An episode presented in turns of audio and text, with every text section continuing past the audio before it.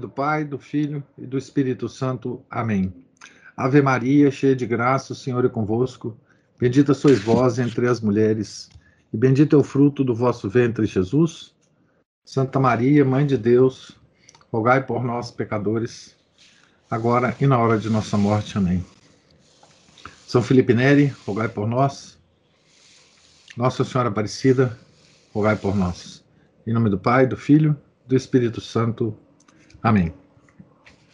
Então, nós estamos aqui na página 62 do livro Iota Unum, do, de Romano Amério.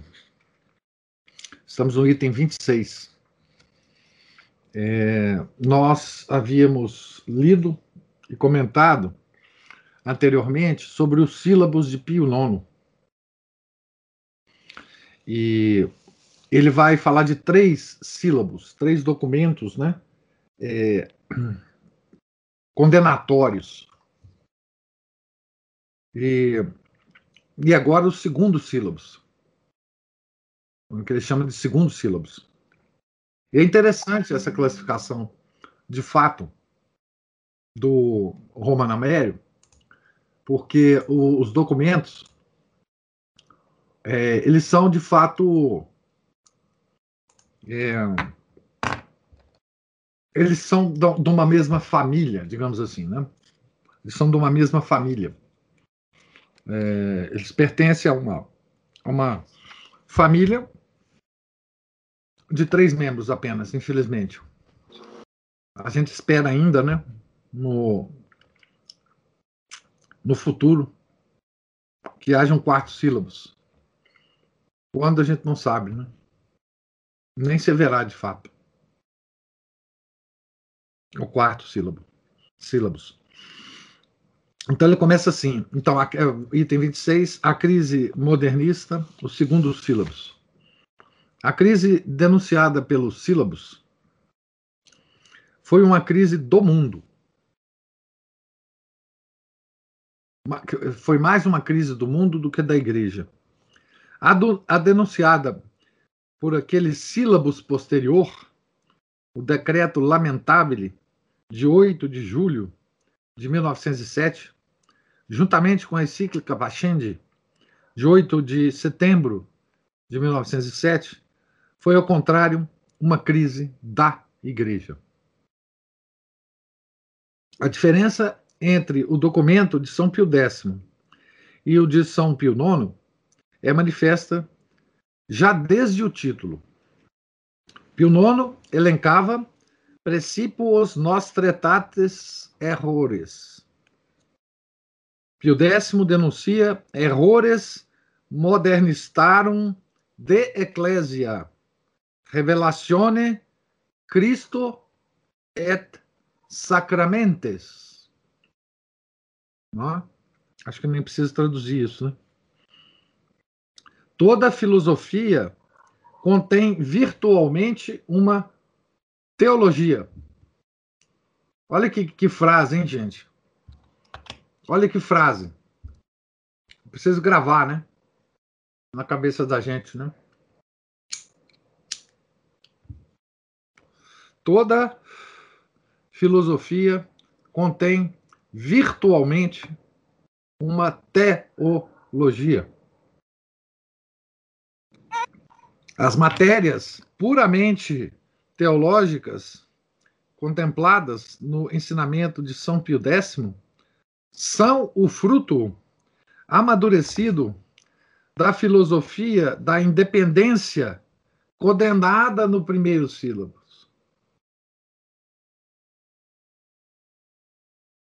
Então, o que ele está dizendo aqui é que toda filosofia contém, em potência, uma teologia. Né? E diz também que no ensinamento de São Pio X, né, uh, que, que se faz através de, de um raciocínio teológico, né, o, o que é condenado é exatamente aquela teologia que estava em potência na filosofia da independência, condenada pelo Pio IX. Ou seja, a, a filosofia da independência é, deu frutos teológicos, né? Deu frutos teológicos que são condenados por São Pio X. Nós já lemos, né? Entre nós aqui, por duas vezes a Pachende, e o Lamentable também lemos uma vez, é, e, e, lemos também o, o, o, Catecismo do Modernismo, também sobre a Pachende, em forma de perguntas e respostas.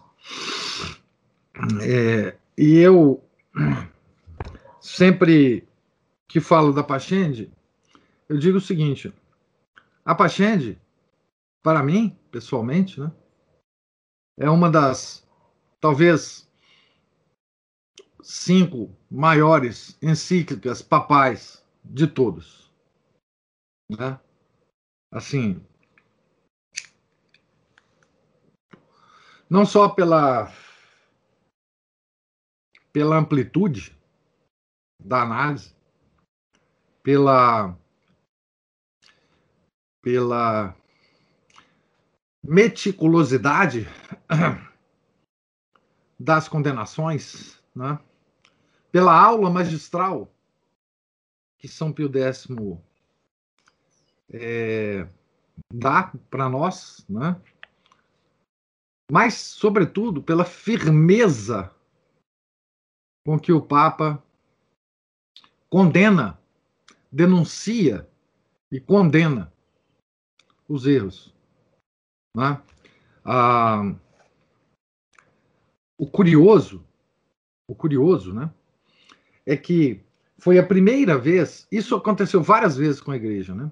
Foi a primeira vez, né, que a igreja num só documento, expõe completamente o que, que era o modernismo. Que hoje a gente fala, né? Nem os modernistas tinham feito isso. Por questão estratégica, é lógico. Não é? Por questão estratégica. É, eles não iam, eles não iam escrever um documento onde eles exporiam claramente a, a estratégia de destruir a igreja. Né? Mas, curiosamente, depois da Pachende, acho que dois, três anos, quatro anos depois, aparece um documento em que os modernistas, um documento que anônimo, mas que todo mundo sabe quem é que foi que escreveu, não é? um italiano, em que eles fazem uma declaração de princípios modernistas. Certo? Depois da Pachende. O Pachende é, fere o coração total, assim, de uma forma extraordinária, né, do, do modernismo. Né? E para quem gosta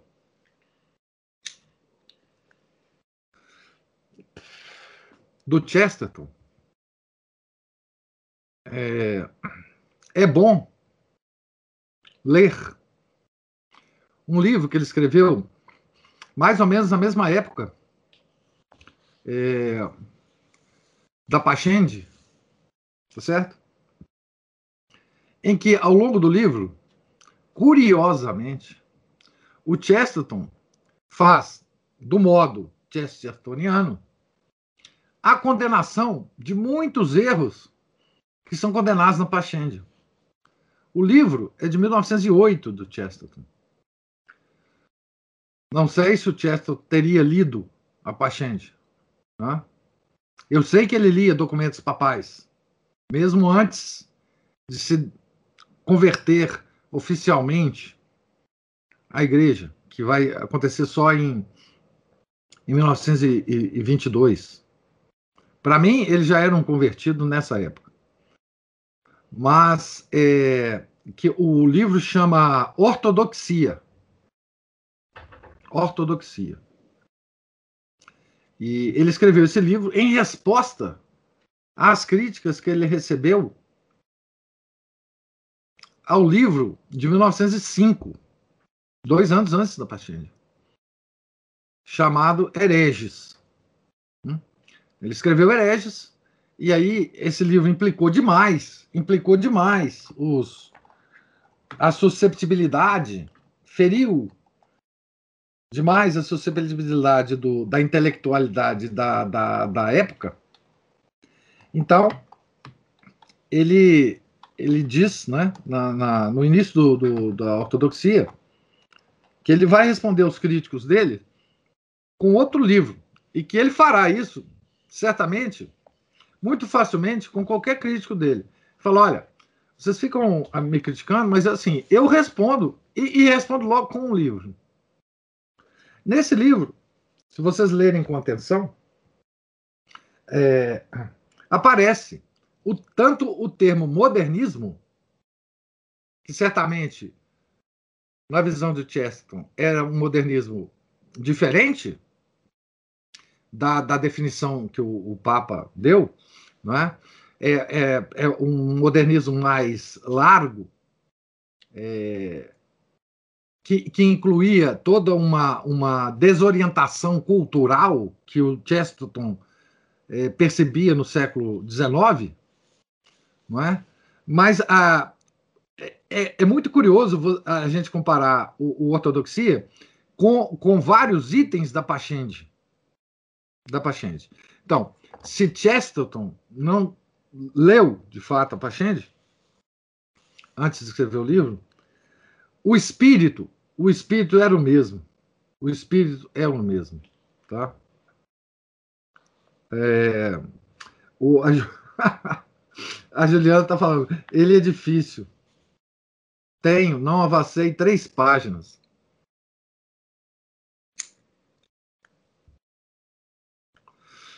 Quem sabe, quem sabe? Nós não o leremos juntos, né? Há uns, há uns 15 anos atrás, talvez, não, sei lá, uns 10 anos atrás, eu encontrei com uma, uma, uma senhora numa palestra, acho que do Nuguê, aqui em Belo Horizonte, e ela tinha me sugerido fazer leituras do, do, e comentários eh, dos livros do Chesterton, é, porque eram muito difíceis, etc, etc. Quem sabe, quem sabe, né? É, eu fiz uma pequena palestra sobre essa, essa a, a, sobre o ortodoxia e a Pachende numa liga Cristo Rei. Acho que foi a última que eu fui, a segunda, a segunda, a segunda liga Cristo Rei, e, e que eu pontuei os, o, eu, eu, tenho o ortodoxia, a, a cópia que eu tenho está marcada em muitos lugares, né? Mas para quem tem esse, esse, enfim, esse interesse,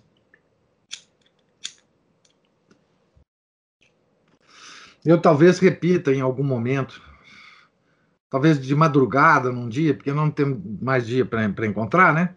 Mas talvez numa madrugada qualquer eu repita essa essa palestra, né? É, Mas o que eu quero dizer aqui é que qualquer homem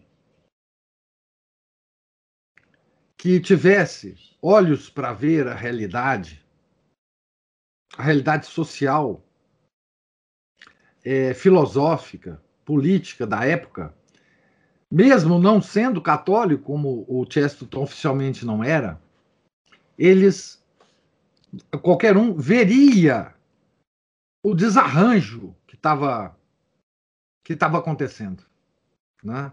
O desarranjo. A, a Pachende, obviamente, ela olha, bom, ela é um documento, primeiro, um documento papal que faz parte do magistério ordinário infalível da igreja, né? Nós já nos debruçamos sobre esse sobre esse conceito de magistério ordinário infalível quando nós, nós lemos o, o, o, catecismo católico da crise da igreja. Né? Obviamente, o alcance dele é muito maior, principalmente para nós católicos, né? E, E eu suspeito que o Chesterton tenha lido o, o, a Pachende, porque quando o, o Papa Pio X morreu, ele escreveu um artigo extraordinário sobre o Papa, 1914, antes ainda dele se converter. Né? Eu traduzi um trecho desse artigo e coloquei no blog. Se alguém procurar lá, é Chesterton São Pio X, vai ver o artigo. O artigo é sensacional, emocionante, é, enfim, impactante até. Né? Mas continuemos. Eu só abri esse, esse parênteses aqui para comentar sobre essa, esse espírito da época que todo mundo veria. Por exemplo, por exemplo, só para puxar a sardinha aqui para o excelente é, curso que nós estamos tendo do Nelson Rodrigues com o professor Eduardo, se o, o Nelson Rodrigues estivesse vivo na época, ele certamente teria escrito sobre as coisas é, é, é do momento, daquele momento, né? como ele escreveu do momento em que ele viveu, né? Da, das, dos desvarios do mundo. Né? Então, então a, toda a filosofia contém virtualmente uma teologia. As matérias puramente teológicas, contempladas no ensinamento de São Pio X, são o fruto amadurecido da filosofia da independência condenada no primeiro sílabus. A diferença no título corresponde à índole distinta das 65 proposições condenadas. Estas já não concernem mais a uma situação espiritual própria do mundo, mas ainda externa à igreja, senão a uma verdadeira ferida na mente católica. Não mais as partes desmembradas de um sistema, mas o espírito imanente a todas elas. Né? Esse comentário do Romano Amélia é muito interessante para quem já, já leu né, e já estudou a encíclica, como nós já fizemos, porque ele, ele apanha todas as coisas que nós lemos, comentamos e, e coloca em pé. Né? Isso se esclarece também no fato revelado pela encíclica de que o modernismo pluris adit persona ac velut in si commisset. Representa e compendia em si muitos personagens, sendo ao mesmo tempo historiador, filósofo, crente, teólogo, crítico, apologeta, reformador. Nós sabemos dessa classificação que ele faz lá, né?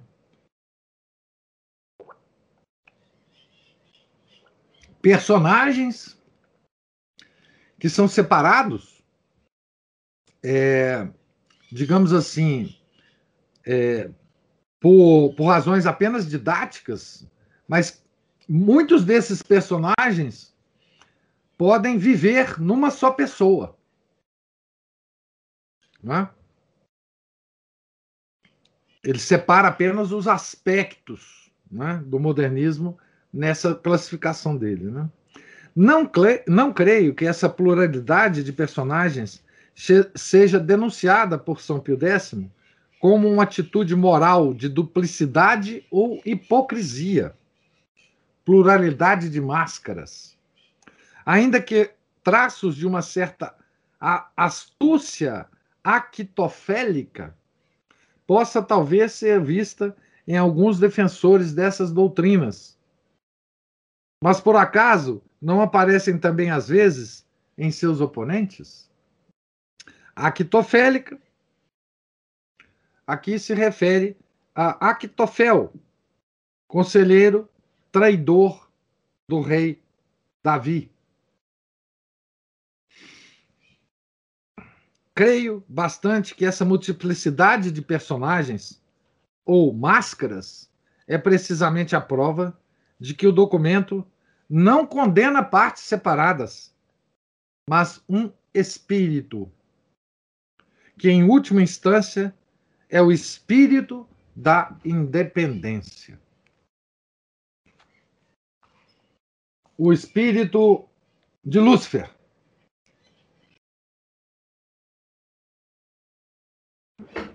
O espírito de não obedecer. Né? Para proceder como fizemos com os sílabos, examinaremos alguns artigos principais para reconhecer no documento a condenação de tal espírito. Eu quero dizer, lembrar para vocês que os modernistas depois do Concílio Vaticano II é, cunharam um termo, cunharam um termo chamado espírito do concílio. Tá certo? Que é um termo novo é, a respeito de qualquer concílio. A Juliana colocou aí o link do artigo, do, do post do blog, que eu, que eu traduzi um trecho do, do artigo do Chesterton, né? É, então, veja que esse espírito do concílio, porque não existe nenhum outro concílio que tenha espírito. Ninguém, por exemplo, fala do espírito do concílio de Trento, ou do espírito do concílio de Niceia, ou do espírito do quarto concílio de Latrão, ou e por aí vai, não é? Mas existe o espírito do Concílio Vaticano II. Né? E é exatamente este espírito, que é o espírito de independência, independência total e absoluta de tudo, é que é condenado na Pachinde. Né?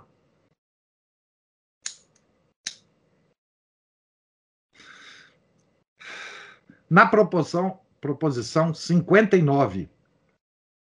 É apontado o erro segundo o qual o homem subordina ao seu juízo evolutivo a verdade revelada não evolutiva.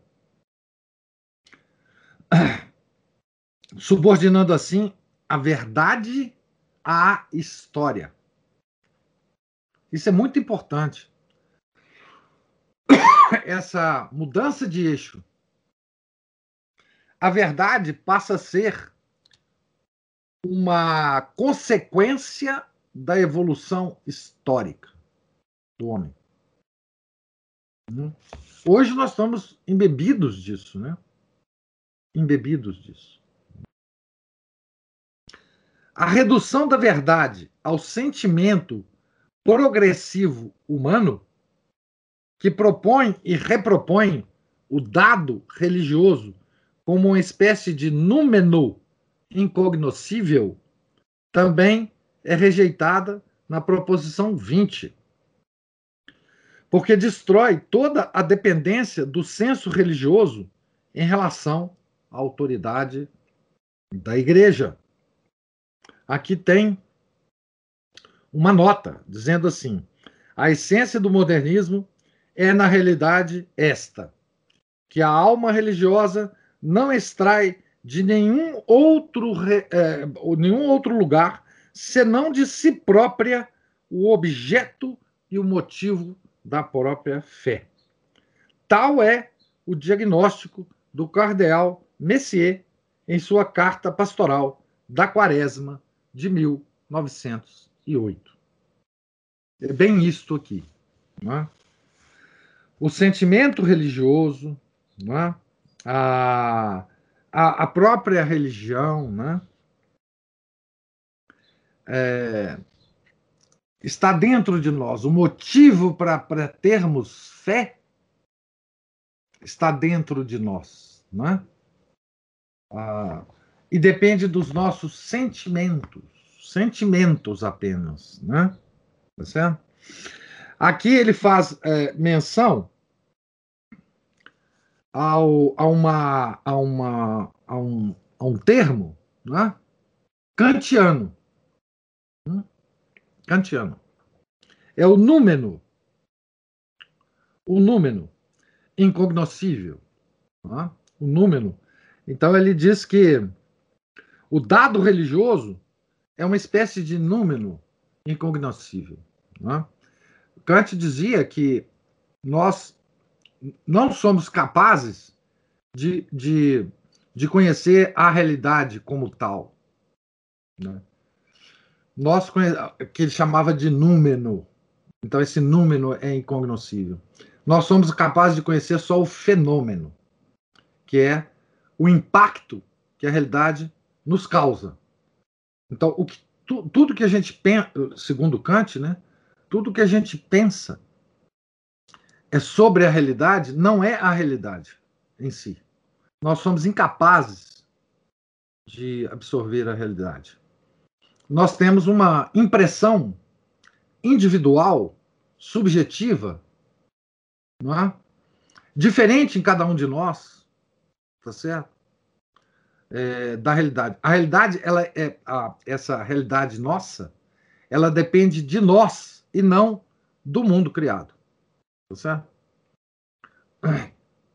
Então, é, é, essa é a referência a esse termo, né? Número. Número. Número é um termo é, é, é, kantiano, né? Número incognoscível, né? Porque não é possível ao homem é, conhecer esse número.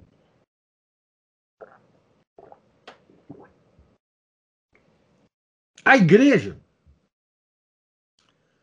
afirma-se expressamente, fica rebaixada a funções de simples registro ou sanção das opiniões dominantes da igreja dissente.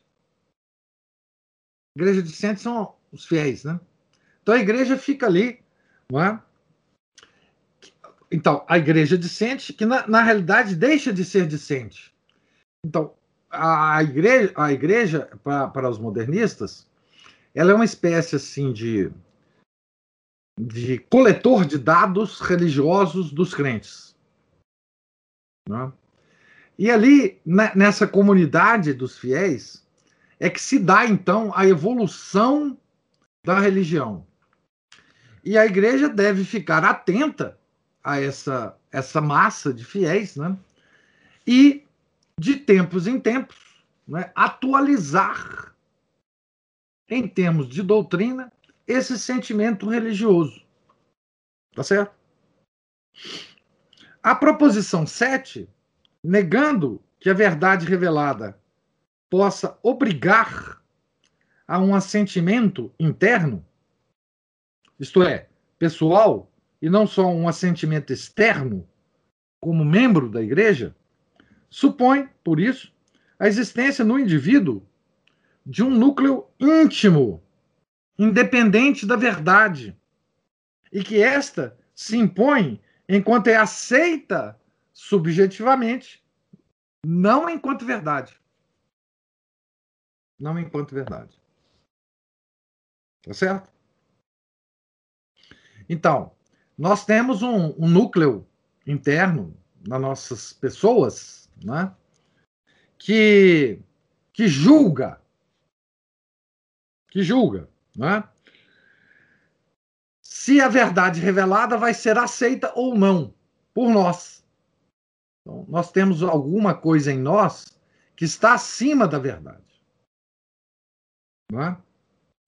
Aqui o Leandro diz assim: o dogma nada mais é do que a coleta e formulação em linguagem simples pela autoridade do sentimento religioso do povo de Deus. Isso, é exatamente isso que o Leandro falou aqui. Né? As autoridades da igreja devem é, é, observar, coletar dados é, formular as ideias ainda, ainda não totalmente formuladas pelos fiéis, né? É, e então a igreja dissente, aquela que recebe e que aprende com a autoridade é, da igreja, não, não é mais a discente, é a docente, porque ela que ensina agora para as autoridades da igreja o que deve ser transformado em doutrina. Né? O que deve ser transformado em doutrina à medida que a história é, é, se passa. Né?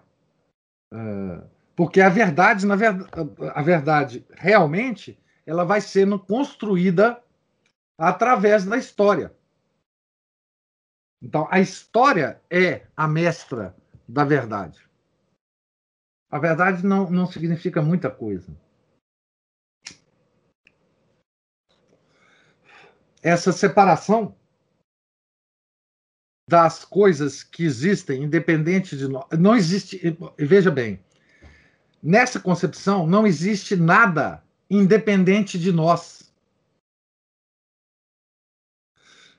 Ou seja, seguindo a linha do Kant, né, o universo não é nada sem nós. Porque nós é que damos é, coerência ao universo. O universo não tem coerência nenhuma. É, a, é o impacto dele sobre nós né, é que dá coerência ao universo. Nós é que, nós é que damos coerência às coisas criadas e, portanto, a Deus. Isso é uma ideia gnóstica antiga. Antiga, não é? Porque os gnósticos achavam que nós é que somos o salvador de Deus, não é isso? Salvador de Deus, Salvator Dei, é uma ideia antiga gnóstica, tá? Antiga. Nós sabemos disso no nosso estudo é, da gnose. Né? Então, os tijolinhos Espero que estejam caindo aí na cabeça de vocês. Se ainda eh, tem tijolinho desesperado aí na cabeça de vocês, né?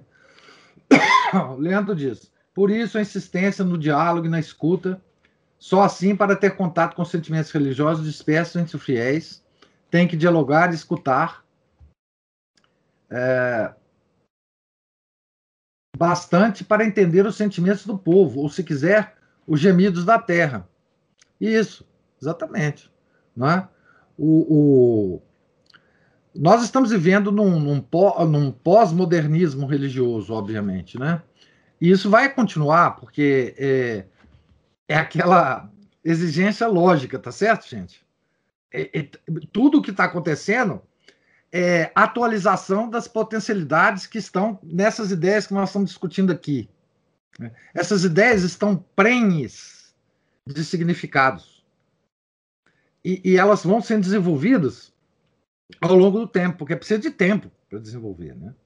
Então, é, Luiz fala assim: interessante, interessante aos discentes leigos, dando o termo aos docentes magistério, como uma, um esfacelamento da autoridade. O que ocorre nas pedagogias modernas é o mesmo disso que ocorre no modernismo. Sim, claro. É a mesma base filosófica revolucionária.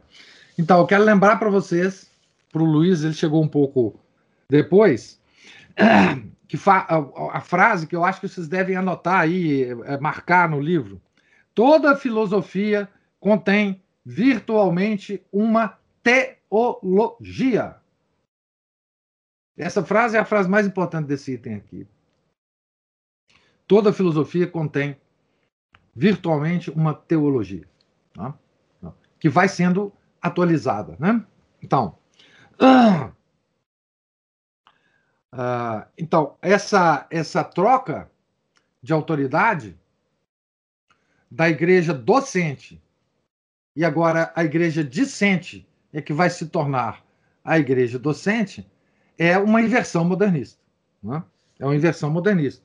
Assim, nós temos que ah, os párocos, né, os bispos, eles têm que aprender com os leigos, tá? e logo fazer as modificações necessárias na, na doutrina para que essa, esse sentimento religioso dos leigos seja, seja incorporado na doutrina, tá certo? É, é. E toda a, a, o Samuel diz assim, e toda a educação pressupõe uma filosofia. Tá aí o link com a pedagogia, claro, não é? que o Luiz mencionou. Não é? Então, o, o, essa frase, é por isso que eu falo, essa frase tem que ser marcada aí, né? Toda filosofia contém virtualmente uma teologia. Né? Não é menor o peso da proposição 58. 58. Veritas non est immutabilis, plus quam ipso homem, quipeque cum ipso, in ipso et per ipsum evolvitur. Então presta atenção aí nessa nessa nessa nessa frase, né? A verdade não é mais imutável que o próprio ser humano, pois se desenvolve com ele, nele e por ele. Essa é uma outra frase que você tem que guardar da Pachende, porque é o espírito do modernismo. Essa frase é o espírito mais íntimo do modernismo. A verdade não é mais imutável que o próprio ser humano, pois se desenvolve com ele, nele e por ele. Ou seja, não existe verdade externa ao ser humano. Não existe realidade externa. Não existe criação de Deus externa. Tudo o que está externo ao homem só toma sentido. Só toma sentido. Né? Com ele, homem, nele, homem, e por ele, homem. Tá certo?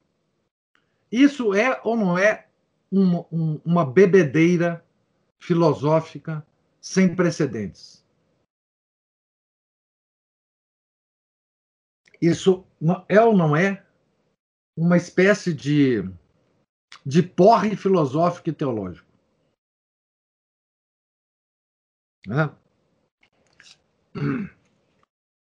A verdade não é mais imutável que o próprio ser humano, pois se desenvolve com ele, nele e por ele. Isto é. O que, que é isso, gente? Isto é uma atualização de uma coisa que está em potência na, na filosofia do Kant. É claro. Tá certo? É claro que isso é puro kantismo atualizado é, dentro da, da, da igreja.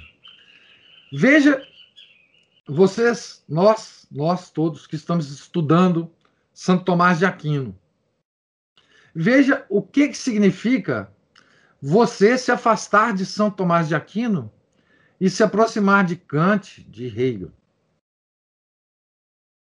Porque toda filosofia contém virtualmente uma teologia.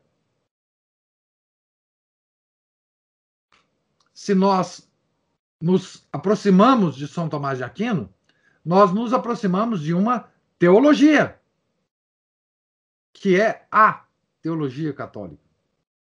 A teologia católica. E isso não sou eu que estou afirmando. Né? Isso são papas que afirmaram isso. O próprio título que São Tomás de Aquino tomou na igreja é esse, o doutor comum, a própria importância de São Tomás de Aquino do Concílio de Trento, onde na mesa de quem presidia o Concílio de Trento tinha as Sagradas Escrituras e ao lado a Suma Teológica, tá certo? Então não sou eu que estou falando isso. Estou dizendo é que a igreja diz que quem se aproxima de São Tomás de Aquino, seja pelo lado filosófico, seja pelo lado teológico, se aproxima da teologia da igreja. Quem se aproxima da filosofia de Kant, Hegel e o resto se aproxima também de uma teologia. Também de uma teologia. Que é a base do, do modernismo. Tá certo? Luiz fala assim: a, fa, a frase espírito do modernismo tirou o Cristo do famoso dito de, de São Paulo, e pôs o homem no lugar. Por isso, estamos no franco-humanismo desde o Vaticano II.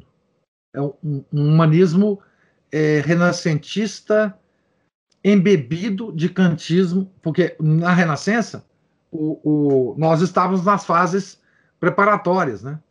mas agora embebido de kantismo, de hegelianismo, de bergsonianismo, né? e, enfim. Leandro diz: Outro dia estava a conversar com uma psicóloga da cidade onde estou morando e ela me disse: Nós não tratamos os esquizofrênicos porque eles veem ou ouvem coisas que não existem na realidade, mas sim porque lhes causa desconforto e inadequação social. Pois o que eles veem, ouvem, sentem, existe sim. Se não existisse, eles não veriam ou ouviriam. Tá vendo que coisa linda? Ou seja, só existe o que nós determinamos que existe. A realidade não existe. Não existe realidade. Tá certo? Isso é o kantismo puro, tá?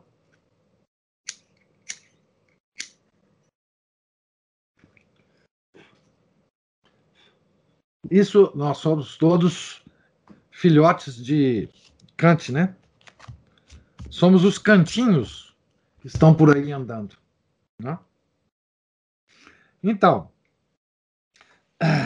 a verdade não é mais imutável que o próprio ser humano, pois se desenvolve com ele, nele e por ele. A verdade, ela está dentro do ser humano, não está fora. Então, que história é essa de revelação?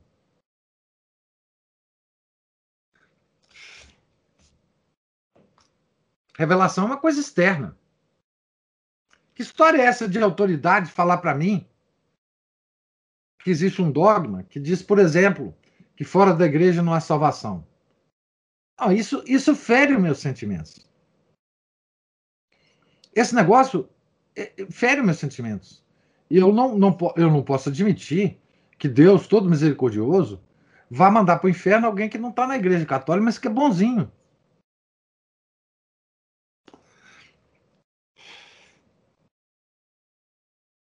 Aqui se professam duas, duas independências. A primeira, a do homem histórico, em relação à natureza do homem, absorvida internamente na historicidade daquele. A proposição equivale a negar a existência da ideia eterna, na qual são exemplarizadas as naturezas reais. Isto é, a negar esse elemento irrefragável do platonismo, sem o qual se derruba a ideia de Deus. A segunda independência professada é mais, geralmente, a da razão em relação à razão, com letra maiúscula.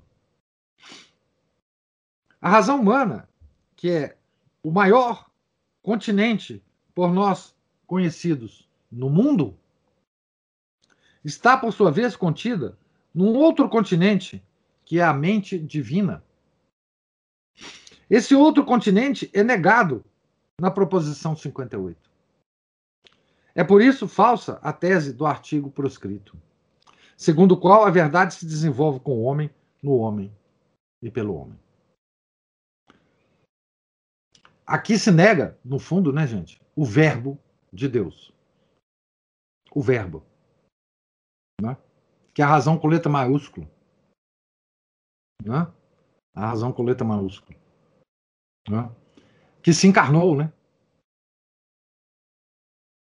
Daí vocês veem os modernistas com pouco respeito, ou com nenhum respeito, ou com atitudes blasfemas em relação à presença real. Mas isso não é, não é, não é surpreendente? Não é surpreendente? Né? Ele se desenvolve, é, desculpe, ela se desenvolve desse modo, mas não completamente. Não é certo que a verdade se transforme no homem, que se transforma.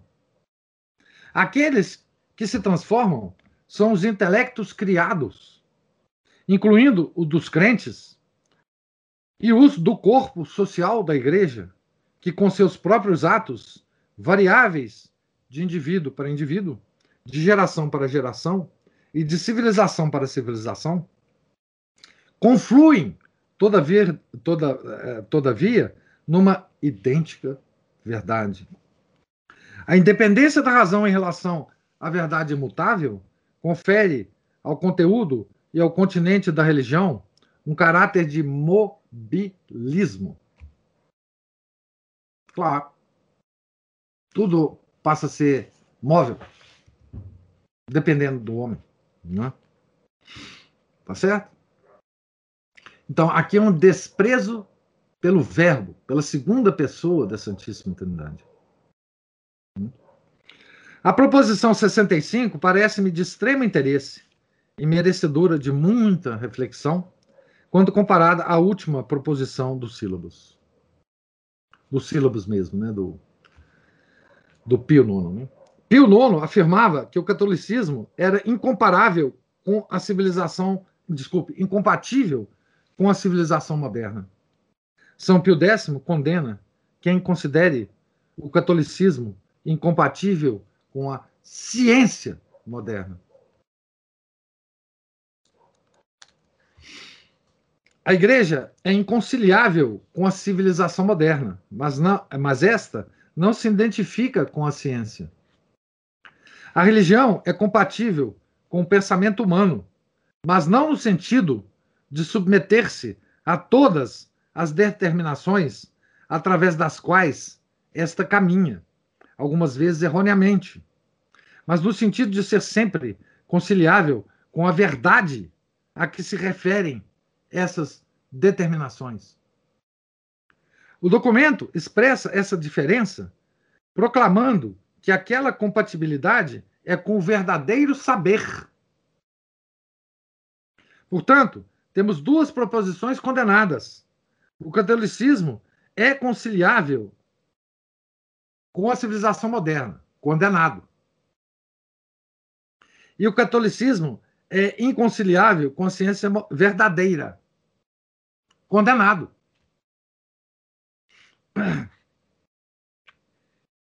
Então, olha, isso, isso tem um, um grande interesse para nós, tá? Especialmente, né? Da comparação entre as duas, entre as duas, depreende-se a inadequação entre a civilização moderna e a ciência verdadeira. A igreja separa a civilização moderna da ciência verdadeira, mas não abandona a condenação do espírito do século. Pode haver verdadeira sabedoria numa civilização assentada sobre falsos princípios, tá certo? Mas esta estará então investida de um falso espírito, sendo necessário, com uma espécie de ação reivindicadora, desnudá-la e revesti-la da verdade que se encontra no sistema católico, colocando-a sob o princípio verdadeiro. Então, aqui, veja bem, aqui é mais uma afirmação, tá certo? De uma antiga, de uma antiga observação que Santo Agostinho fazia. Isso é minha interpretação, tá certo?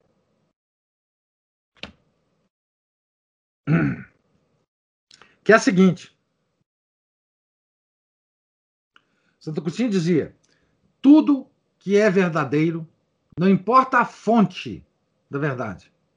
Não importa em que civilização essa verdade foi descoberta. Tudo que é verdadeiro é católico. É católico. É uma verdade da igreja. Tá certo? Por que isso, né? Por causa do verbo encarnado.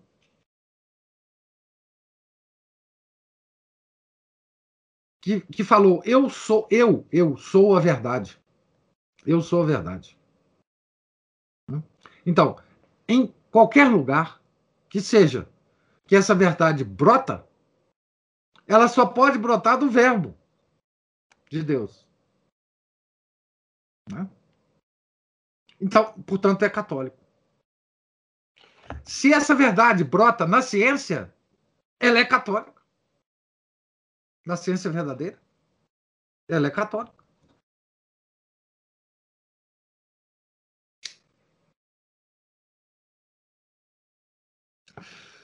Então, Pio IX é, Bom, deu uma, uma travada aqui.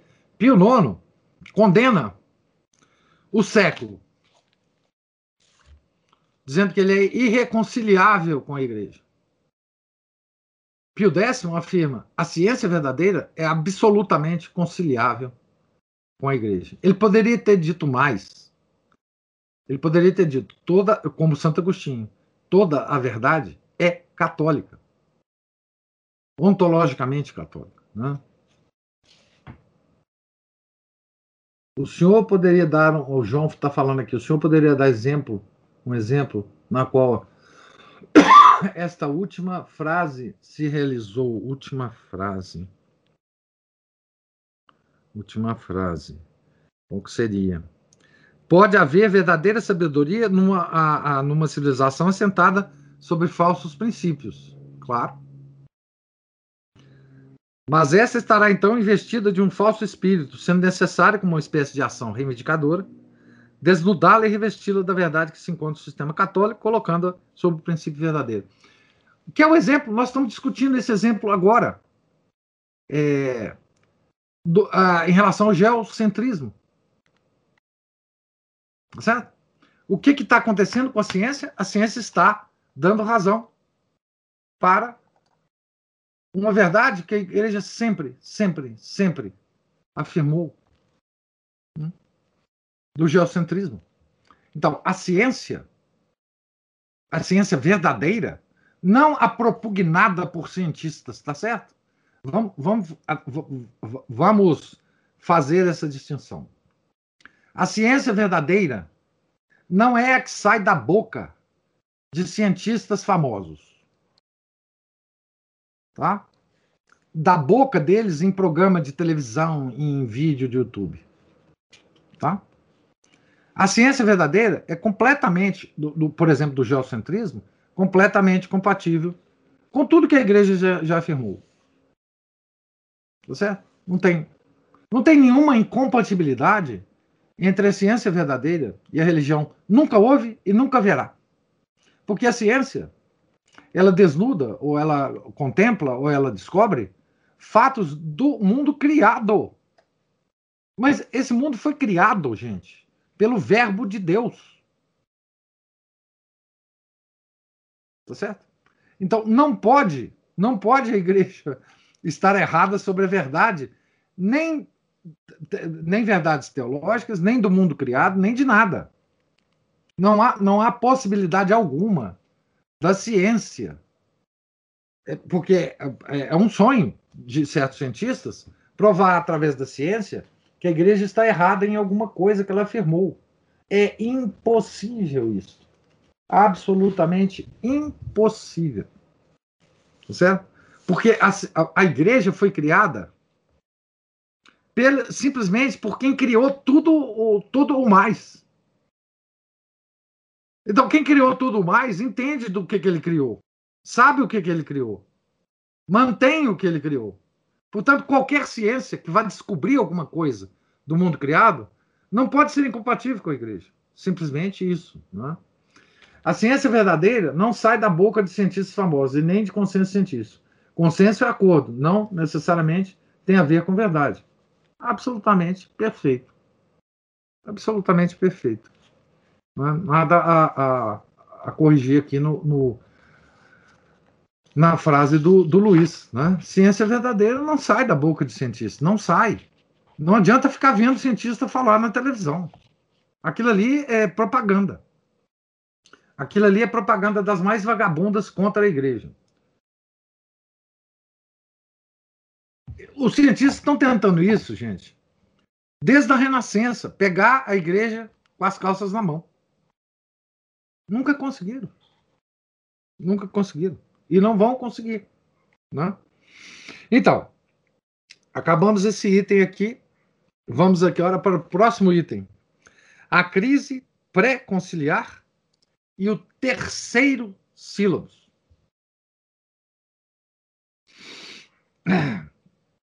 Nesse breve resumo histórico, nos propusemos a delinear Sumatim as crises anteriores da igreja.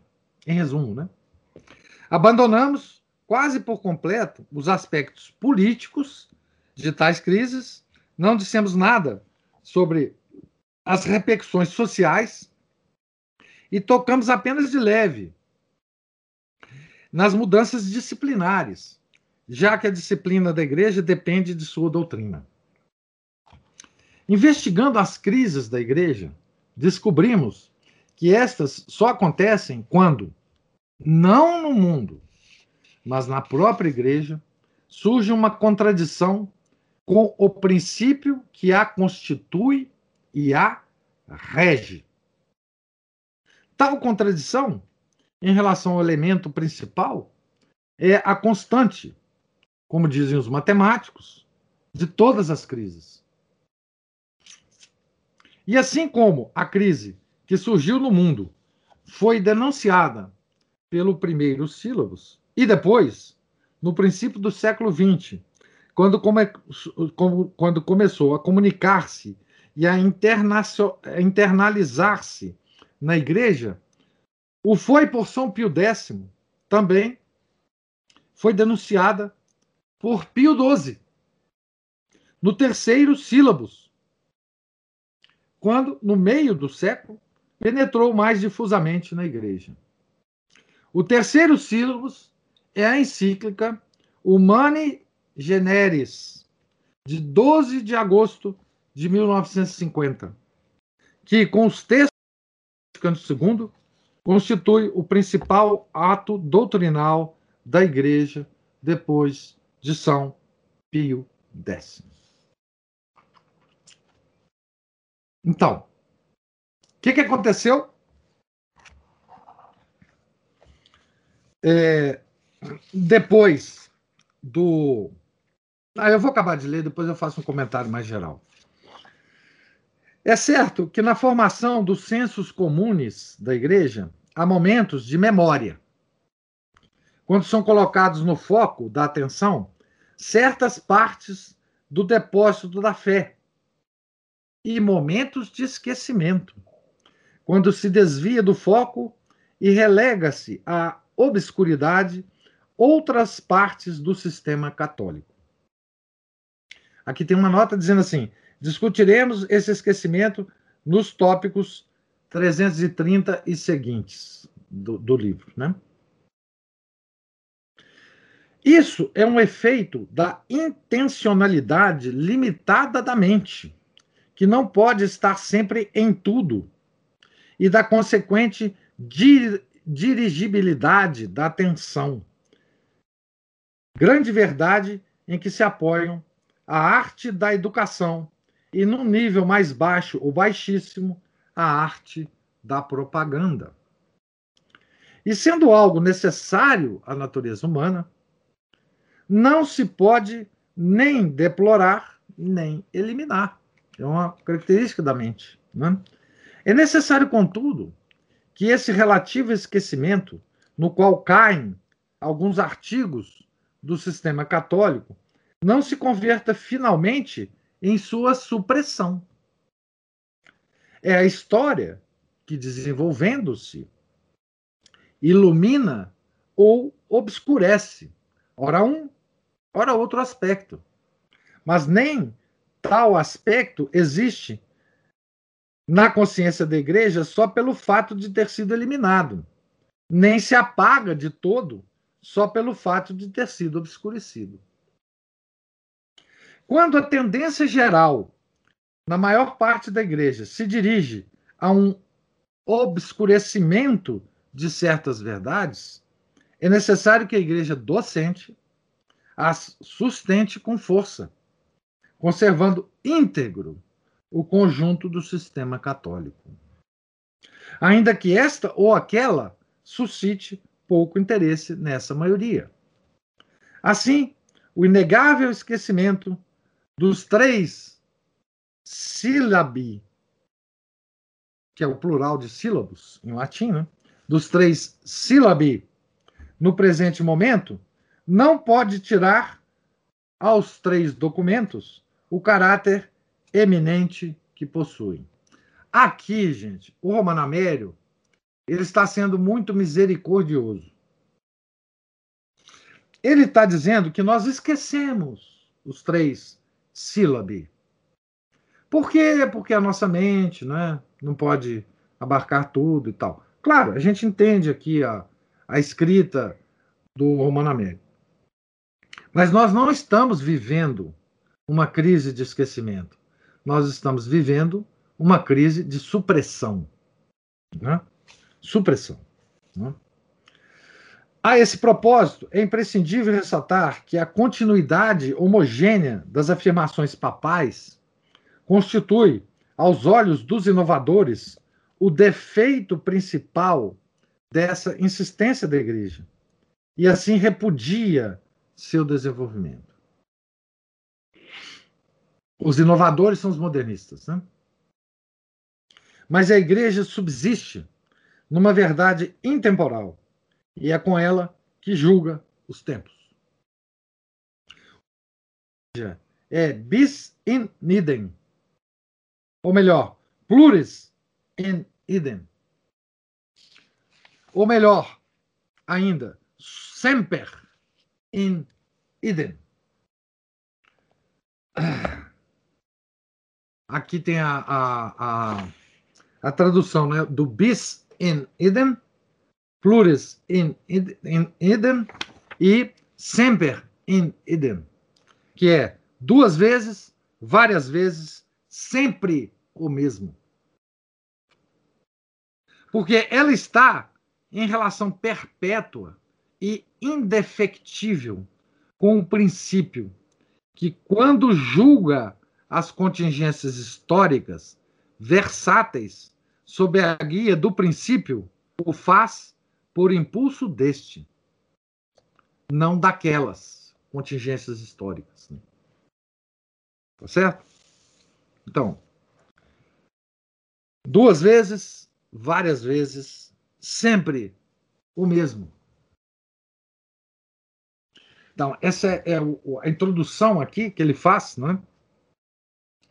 É... Então, a Humani Generis, de 1950, é uma continuação, em termos doutrinários, é... e em termos de firmeza papal, dos sílabos de Pio IX e do Lamentabile e, e as, as, as, as, correspondentes encíclicas né, do Lamentabile de. Ou seja, é uma continuação da Quanta Cura da Pachende. Né?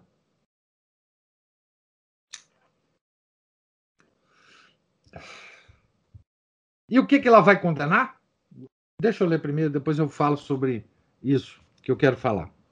Já no título da encíclica, chama a atenção o estilo direto e categórico, incomum, entre as fórmulas mais reservadas de outros pronunciamentos doutrinais.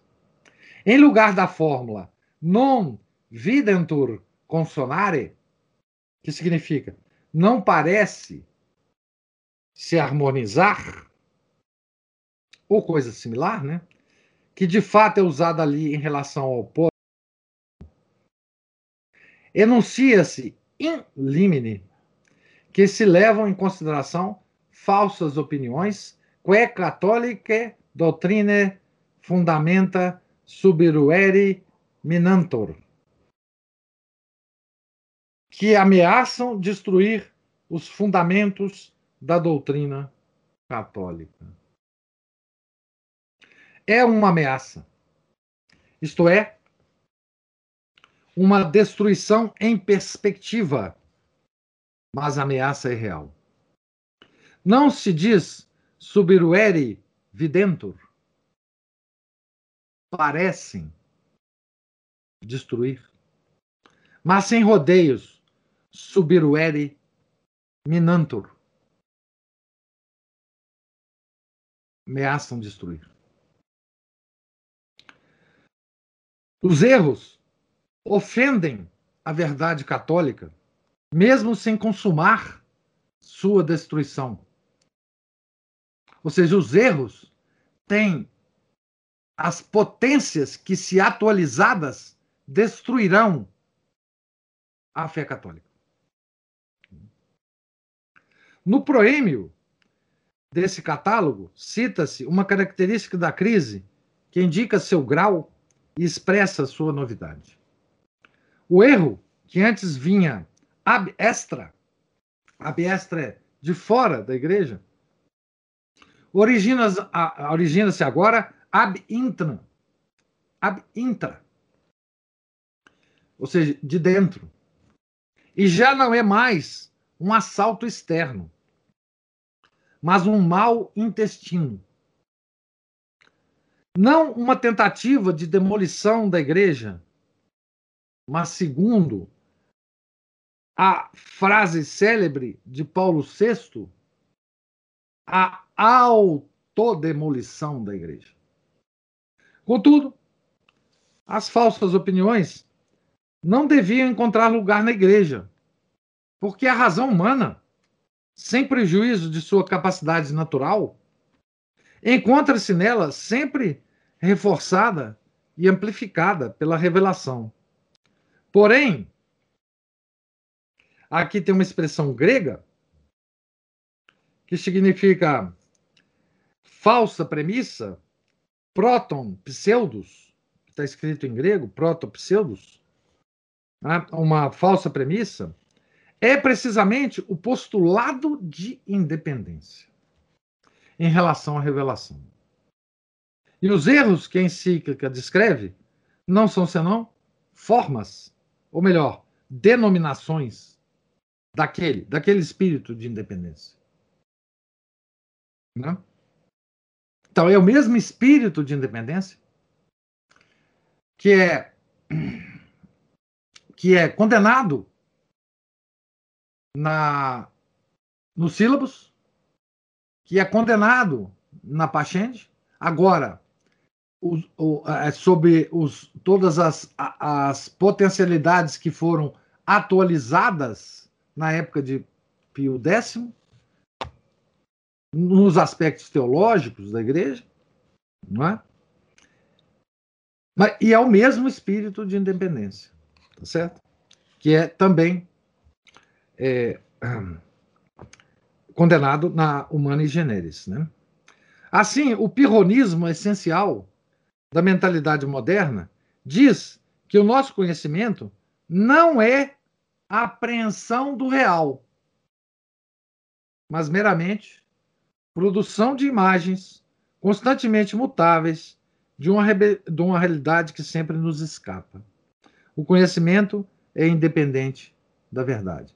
Puro Kant, isso. Puro Kant. Puro Immanuel Kant. Tá certo? É, na sua essência mais, mais primitiva, né? Então veja bem, os erros que poderiam ser corrigidos e sempre foram corrigidos dentro da igreja pela revelação, nesse caso, não podem. Porque o principal erro é a afirmação de que nós estamos independentes da revelação. Por que, que nós estamos independentes da revelação? Porque não existe verdade objetiva. Portanto, qualquer verdade que possa conter na revelação tem que passar pelo crivo da nossa mente para que ela veja se é ou não verdade aquilo que Deus revelou. Então, agora, a, o efeito da revelação é neutralizado completamente. Tá certo? Porque não, não existe verdade é, objetiva. E mais, o conhecimento que nós temos, individualmente, subjetivamente, ele não depende da verdade, porque a verdade ela é incognoscível, segundo Kant. Então, nós estamos lascados. Lascados. Se nós introjetamos, então,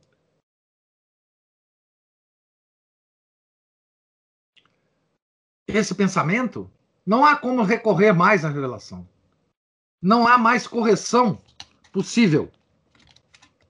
Não há mais correção possível. Porque nós desprezamos qualquer qualquer uh, verdade objetiva.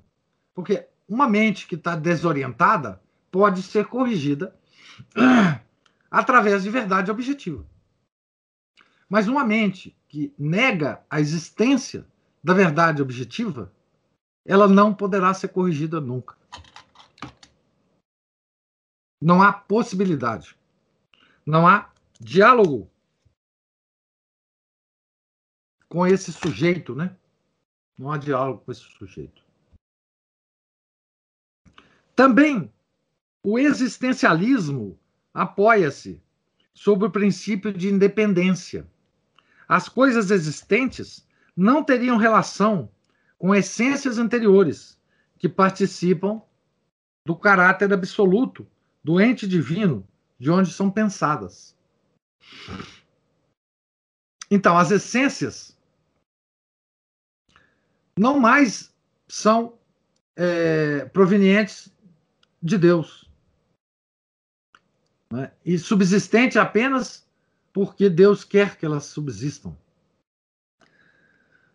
A encíclica ataca a mentalidade moderna, não enquanto moderna, mas enquanto pretende separar-se desse firmamentum de valores imutáveis para voltar-se total e exclusivamente à existência. Essa mentalidade, mesmo com correções, não pode ser reconciliada com o dogma católico. Não há correções, entendeu? Pequenas correções. Não, não, não há poss possibilidade. Os artigos seguintes explicam a, filia a filiação dos erros posteriores, referindo-os todos ao da independência da criatura, sendo o historicismo a consideração da existência separada da essência. Só pode encontrar a realidade no movimento, dando lugar ao mobilismo universal. Vocês lembram bem da expressão imanência vital, né, que nós já falamos milhares de vezes. Né? É uma vida, né? É uma vida, é uma, uma coisa biológica. Né? A igreja tem uma vida biológica. E como toda vida biológica, ela tem que se transformar. Né? Nós, a, a, todo obstáculo que, um, que uma vida biológica encontra, né? ela se transforma para, para, para ultrapassar esse obstáculo. Né? Então é uma, uma, uma eterna, um eterno mobilismo, uma vital, vital. Né? Negado o elemento transtemporal de todas as coisas temporais, constituído precisamente das essências, o ser dissolve-se no devenir. O ser não é mais ser, é um, uma coisa que se transforma, que está sempre se transformando. Não existe mais o, o ser, mas só o movimento do ser. Né? Eu, eu comentei com vocês no, no, no curso de liberalismo e modernismo que é assim, esse, esse conceito, né, do devenir, do devir, né? Vou só acabar essa frase e vou contar para vocês. Então, o ser dissolve-se no devenir, desaparecendo todo substrato indissolúvel, que seria, contudo, necessário para conceber o próprio devenir. Isso aqui é, prende de significado. O que, que significa isso? Né? Para, para a filosofia que suporta o modernismo, não existe o pássaro que voa, mas apenas o voo. Tá certo? Se você joga uma pedra, a pedra não existe. Existe apenas o movimento da pedra. Aqui, gente, em termos filosóficos, nós retrocedemos a um filósofo pré-socrático, né, o, Heráclito, né? O Heráclito, ele afirmava isso, exatamente isto, exatamente isso, que o ser não existe, existe só o, só o movimento. ele tinha um bordão, né? O Heráclito tinha um bordão. É, Panta rei. Tudo flui. Não existe o ser, existe só o fluir. É isso que eu disse para vocês, né? Não existe o pássaro que voa, mas existe o voo do pássaro. Não existe o rio que flui. Existe só o fluir. Tá certo? Então, isso é uma coisa pré-socrática.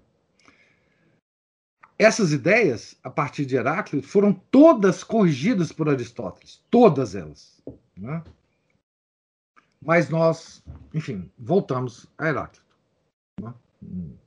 É, aqui, pelas mãos de quem que nós voltamos a Heráclito? Pelas mãos de um, de um filósofo francês extremamente influente, chamado Henri Bergson. Tá? Também a condenação do sentimentalismo, que nem não Humanis né?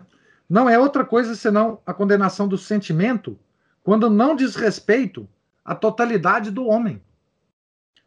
No fundo do homem há, na verdade, uma relação essencial com sua razão, seu intelecto. E no fundo da razão há uma essência que participa do absoluto. É aquela existência por participação, em São Tomás de Aquino. Né? A descendência do pirronismo, do existencialismo, do mobilismo e do sentimentalismo, a partir do princípio da independência, oposto ao princípio católico, constitui o núcleo teórico do documento de Pio XII. A reprovação dos erros individuais dos, dos próton-pseudos, né, das falsas premissas, como repúdio da metafísica, tomista ou não, o evolucionismo generalizado, o criticismo escriturístico, o naturalismo religioso o, e outros erros teológicos específicos, sendo um dos maiores a negação da transsubstanciação, é puramente secundária e acessória. A esses erros deve ser designado um papel secundário quando se, quando se trata de estabelecer de onde é atacado o próprio princípio do catolicismo. Esse princípio é a dependência de todo o antropológico em relação ao divino, cuja negação inclui, desculpe, cuja negação dilui o fundamento de toda axiologia, como afirma o documento. Infelizmente, eu não tenho mais esperança de ver em vida, ou até se eu conseguisse ver muitas vidas, uma, uma sequência de condenações desse nível. Né? Não acho. Esperança humana eu não tenho. Que a igreja vai, enfim, consertar o seu, o seu rumo tão cedo. Não sei. 300, 500 anos vai durar? Não sei. Não sei. Mas fica os três documentos com as devidas é, é, considerações do Romano Amélio, né, para serem lidos e meditados, é, para que a gente entenda a crise é, que, que nós estamos passando e que vai durar, sei lá quando, quanto, né? Entre entre a Pachende e a Humani Generis, há uma reciclagem do modernismo, como eu disse para vocês no curso de liberalismo e modernismo. Né? O modernismo, a partir da condenação de São Pio X, né, teve várias fases. É, teve uma fase de, de mergulho no, sub, no submundo do secretismo. Eles, eles abaixaram a cabeça e, e ficaram, digamos assim, secretamente ensinando os erros. Né?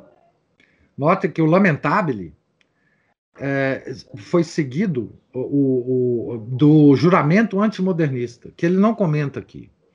que tinha que ser é, assinado por todo o clero, um juramento antimodernista que tinha todos os erros condenados pelo Lamentabile e que todo mundo tinha que assinar que, que, que, a, a, que enfim, ele estava jurando não cometer aqueles erros. Ele estava jurando que ele também assentia sua vontade é, que aquilo era erro e ele não ia cometer esses erros, tá?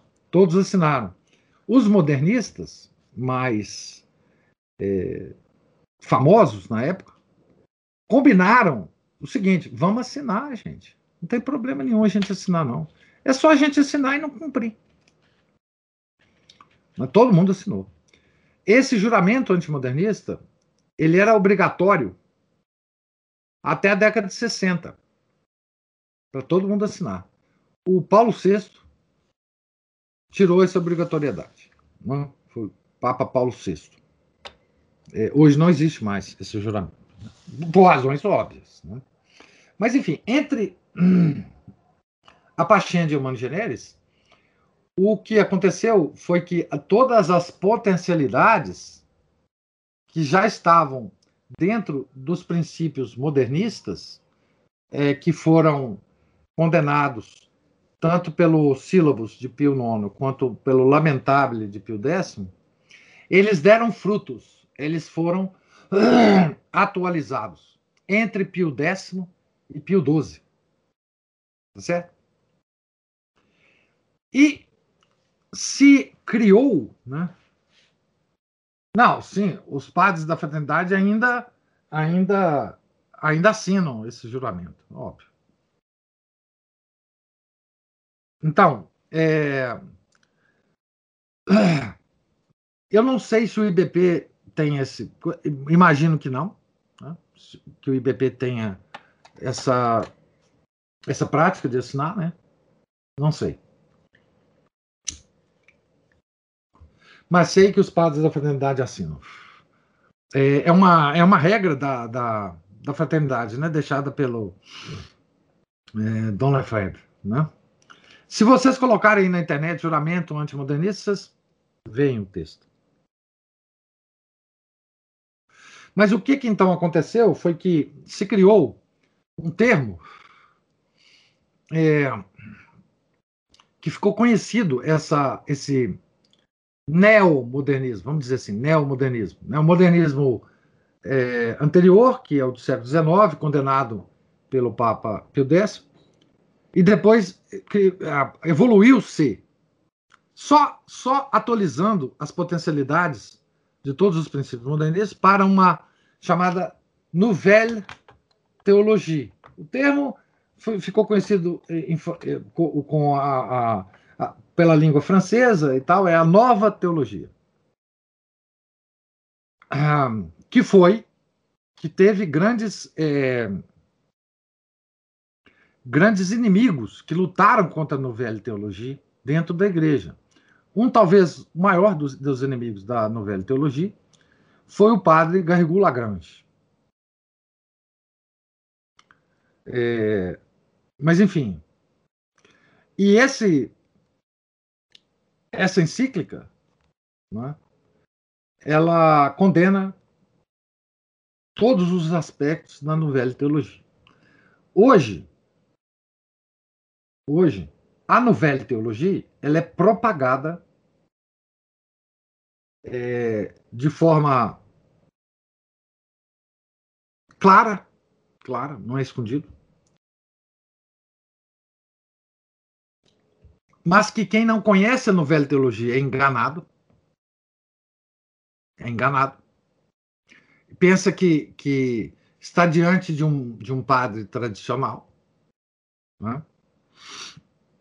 é, um dos maiores propagadores aqui no Brasil dessa, dessa, das ideias da novela teologia, tá? É, e eu não estou fazendo nenhuma apreciação pessoal da, da pessoa, do padre, não é? É não estou dizendo nem que gosto, nem que desgosto, nem que ele é assim ou assado, pessoalmente, nem o conheço. Não é? é pelo padre Paulo Ricardo. Tá certo? Então, é, e, que, e que causa, eu sinto dizer, né, porque aqui pode ter alguém que se tem simpatia com o padre, enfim, né, ele causa muito mais estragos, né? É, porque ele parece ser um padre tradicional, ele parece ser, né? enfim, mas ele propaga as ideias da novela teologia, né? claramente, ele tem um curso, parece, não sei, tô, tô dizendo aqui uh, uh, o que eu ouvi dizer, ele tem um curso de teologia no site dele. Não sei se é pago, se não é pago, não sei, nada disso.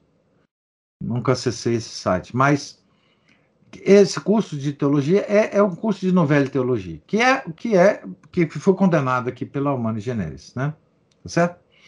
Então, enfim, é, e, e, claro, a, a, novela e teologia propagada assim parece ser uma coisa tradicional, né? Parece ser uma coisa, enfim. E os escândalos posteriores, né, doutrinários do Concílio Vaticano II, faz a novela e teologia da década de 30, 40 parecer a igreja tradicional, entendeu?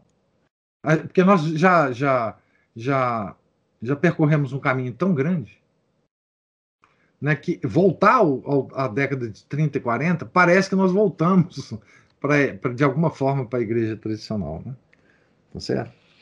Então, é, nós chegamos aqui, então, agora depois dessa longa introdução, que eu espero que tenha que tenha sido é, Aqui tem alguém falando assim, a Cristina, né? É verdade, fiz esse curso. Paulo, pa, Padre Paulo andou falando em mesclar os ritos. Ah, bom, isso é uma. Isso já é, não é da nova, da novela teologia, mas já é o, o, o, grande, o grande legado que esperava deixar para a igreja o Papa Bento XVI. Né? E que nós estamos vendo que em alguns lugares isso está acontecendo a olhos vistos. Né? essa mescla dos ritos. Né? Tá? Hoje, é, fala também da novela. É. Então, assim, é, o, essa mescla dos ritos faz parte de uma ideia hegeliana de síntese, antítese, de tese, antítese e síntese. Tá? É, o que eu digo é o seguinte: o Papa, a ideia do Papa 16, tá certo? Era assim: tem uma tese, né? Que é a missa antiga. E tem a antítese, que é a missa nova. Como é que o Hegel resolve essas, esses problemas na filosofia dele? Com a história. Com a história. Portanto, com o tempo. Então, o Papa Bento XVI, é, a ideia dele é a seguinte: Deixa esses dois ritos conviverem. Deixa os padres celebrarem os dois ritos, o mesmo padre. Que ele vai, o, em cada padre vai acontecer essa mescla. E nós vamos, daqui a 100 anos, não ter nem o rito da missa nova, nem o rito da missa antiga, mas uma coisa mista. Uma coisa mista. Em que as rubricas se superpõem, em que as, as, toda a ordem da missa vai sendo modificada por ali por aqui, quer dizer, a, por um lado, a, vai, a missa antiga vai absorvendo certas características da missa nova, por outro lado, a missa nova vai absorvendo certas características da missa antiga, e no momento histórico futuro, vai existir só uma missa. Todo mundo vai celebrar essa missa. E, e portanto, a, toda a questão entre as duas missas vai desaparecer por uma solução histórica. Você vê, a história é que vai construir a coisa. Isso é completamente compatível com o modernismo, como a gente viu aqui. Né? A verdade muda, as, as coisas vão mudando ao longo da história, né? o homem vai construindo a sua própria verdade, não é isso? Não é isso que fala que fala exatamente a, aqui, né? A verdade não é mais imutável que o, o próprio ser humano, pois se desenvolve com ele, nele e por ele. Então, é, hoje, é, nós somos tão é, desenvolvimento orgânico, isso mesmo, Cristina. Nós hoje somos tão é, radicais, né? Defendendo a missa antiga, nas rubricas certas, sem, sem introdução de nada que não seja da missa antiga, né? De, de cantos modernos, de, de sei lá, de, de todas as coisas que a gente vê por aí na missa antiga, sendo modificada pouco a pouco, é, nós somos muito radicais, tá certo? Então, assim, que bobagem. O, a pessoa pode assistir a missa antiga num domingo, mas quando ela não puder, ela pode ir na missa nova. É tudo mais, mais ou menos a mesma coisa, não é? E o, o, a, a, esperança do Bento XVI é que o, um padre birritualista ele próprio vai fazendo as próprias modificações na, na sua própria missa, e isso vai acontecer nas paróquias do mundo inteiro. Por isso é que o, o Bento XVI liberou a missa antiga. Ele não liberou a missa antiga com o propósito de, de retornar à igreja à missa antiga. Por que, que eu estou falando de propósito? Eu não entrei na mente do Bento XVI e, e, e, e vi que isso estava acontecendo, não. Ele próprio declarou. Certo? Então, esse, essa visão dele, isso é uma visão dele, gente. Tá certo? Do, do, do Bento XVI. É a tal da. Isso faz parte da hermenêutica da continuidade. Tá? É, a hermenêutica da continuidade também é isso, né? Que os documentos do concílio são absolutamente compatíveis com a tradição. E depois, no futuro, no futuro, essa dicotomia entre Concílio Vaticano II e tradição anterior ela vai ser mesclada, ela vai ser misturada. Então, assim, as, as novidades do concílio, elas vão ser mescladas com a, a tradição anterior. Então, a hermenêutica da continuidade, ela pressupõe uma tese, uma antítese e uma síntese também. No futuro, a igreja vai ser uma mistura. Vão se recuperar valores antigos, da tradição antiga, e vão se mesclar com os valores do, do, do Concílio Vaticano II. Entendeu? Então, assim. Fazendo uma caricatura, vocês me desculpem só pela caricatura, você vai ter, por exemplo, numa igreja, é, imagens de santos e a imagem da Pachamama. Por que não? Por que não? No futuro é, no futuro, tá? Não é agora. Agora pareceria escandaloso, mas no futuro não vai parecer. Não vai parecer escandaloso. Vai ser tranquilo. Então, por exemplo, vocês já estão, não sei se estão, mas vocês têm pelo menos informação de que missas novas celebradas por padres piedosos já estão incorporando é, em certas partes canto gregoriano. Por exemplo, uma parte que pode ser introduzida na, na missa, a nova, sem nenhum problema, é o Kyrie. Por que não? O Kyrie. Por exemplo, o, o Sanctus, o Agnus Dei, pode ser introduzido sem problema na missa nova.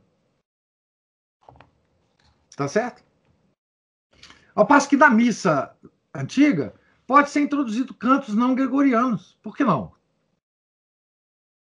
Cantos bonitos, cantos, enfim, ah, é, emocionais, sentimentais, mas por que não? Canta, bem cantado, com coral bonito. Isso pode acontecer. Por que não? E é assim que vai acontecendo. E é assim que vai acontecer. Se, enfim. Não é? É, em última o Samuel diz assim: em última instância, se a tese é essa, ele liberou a missa antiga para acabar com ela. Não é para acabar com a missa antiga, é para é criar uma nova missa que está acima das duas missas. Entendeu? É, é, é, ele, ele não quer acabar com a missa antiga. Ele não quer acabar. Ele quer, ele quer, ele quer subir de nível. Ah, nós estamos na fase da tese e antítese. Ele quer a síntese. Ele quer a síntese, né? Isso me está lembrando, João fala, em relação à música, já recebi muitos convites para cantar, tocar canto gregoriano em missas novas. Tá vendo, João? E eu tô sabendo disso, tá? Mas percebo que é apenas uma questão estética para encobrir outras questões. Bingo! É isso, João.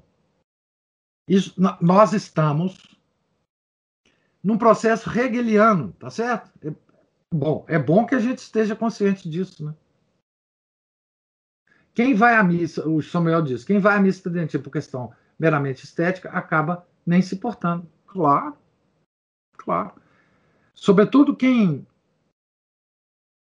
uh, tem um problema geracional aí, eu, eu já estou gastando muito tempo de vocês, mas só para concluir esse raciocínio, tem um problema geracional que é o seguinte: como a missa antiga foi liberada, as pessoas vão assistir a missa antiga, mas completamente no ar.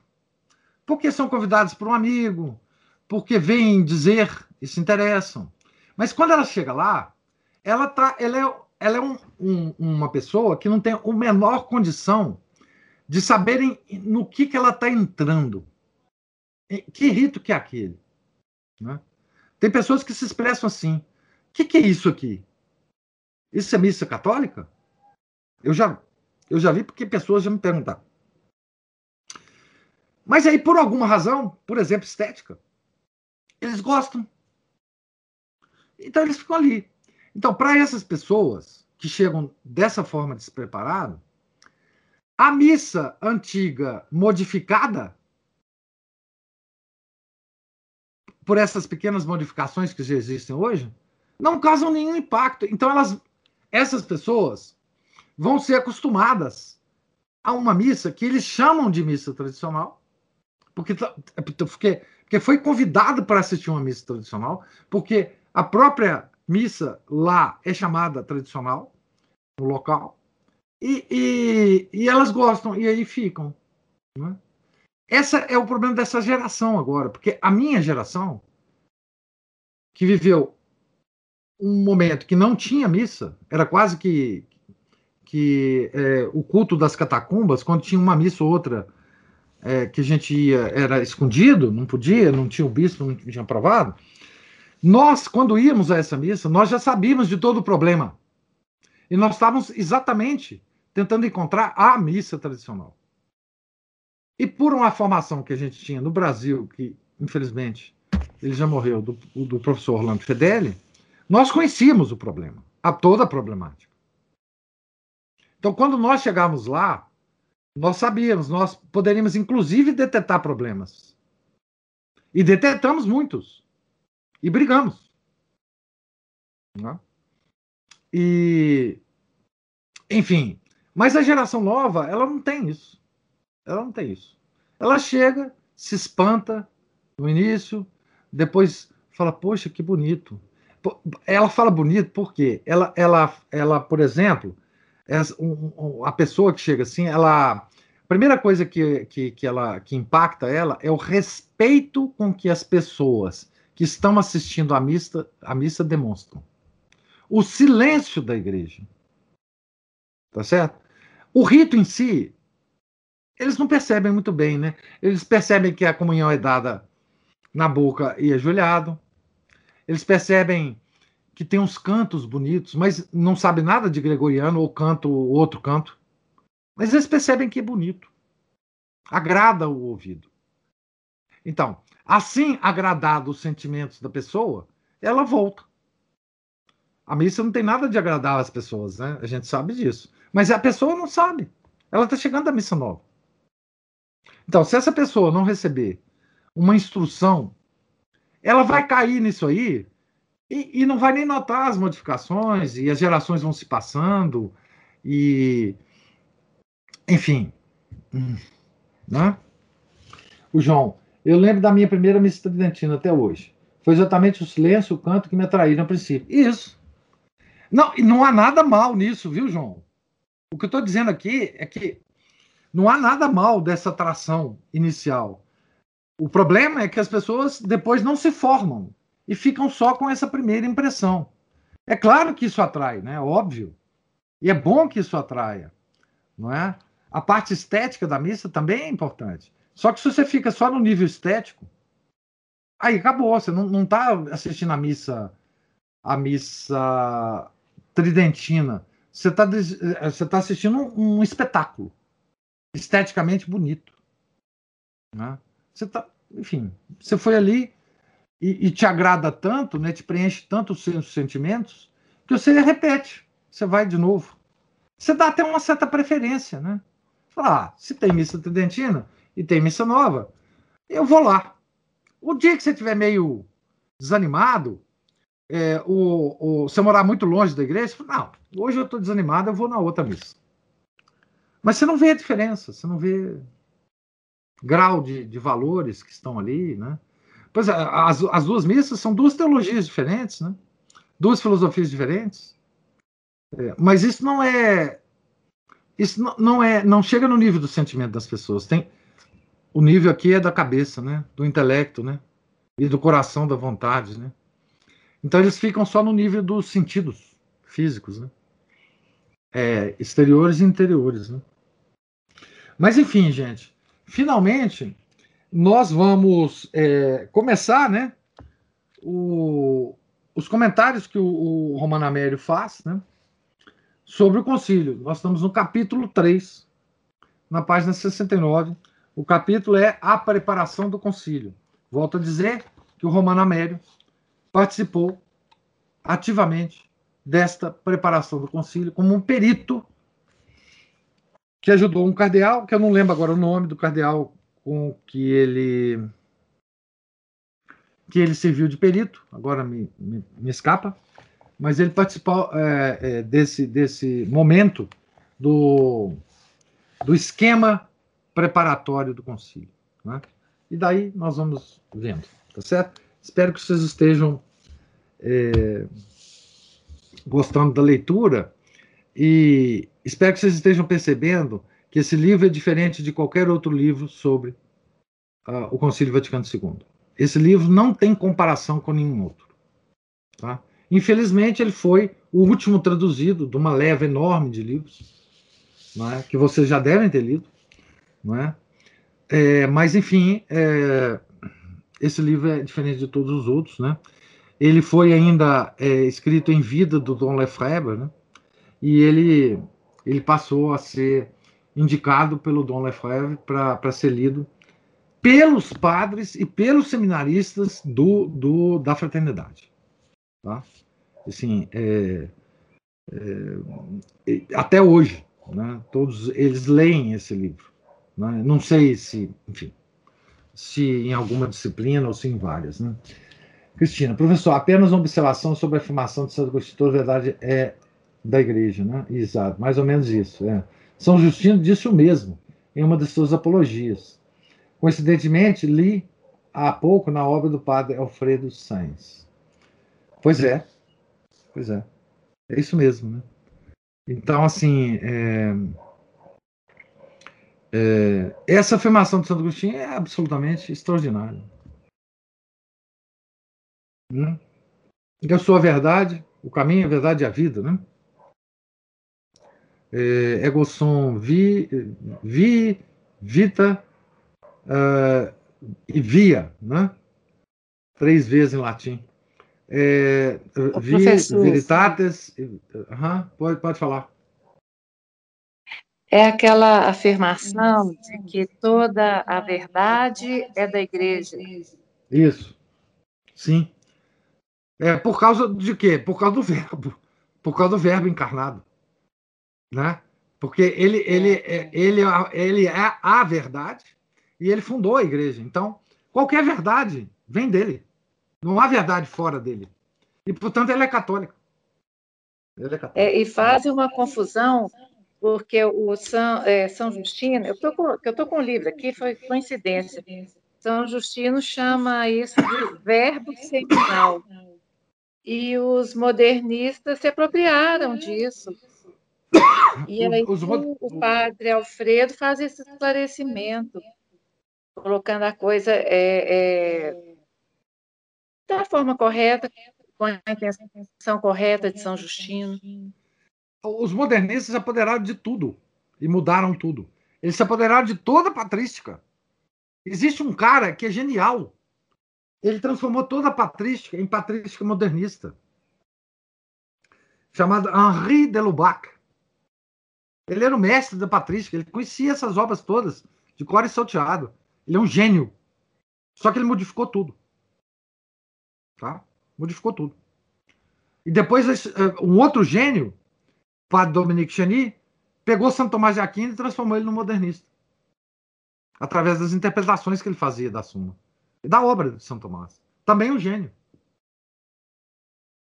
E isso, o Leandro, tá aí. O Leandro tá resumindo o que eu falei. Né? Então, assim, eles modificaram tudo, Cristina. Não, não tem nada que eles não tocaram, entendeu? Nada. O modernismo é um sistema global, uma visão global do mundo e da religião. Ele, por isso é que é tão, é tão, como é que fala, confortável ser modernista. Porque o modernista, ele, ele, ele sabe, ele tem certeza de que todos foram modernistas ao longo de todas as épocas. Portanto, não há descontinuidade entre a posição dele e, e a, a, tradição católica. Os modernistas é, é, fizeram isso com a cabeça das pessoas. Então, não há o que.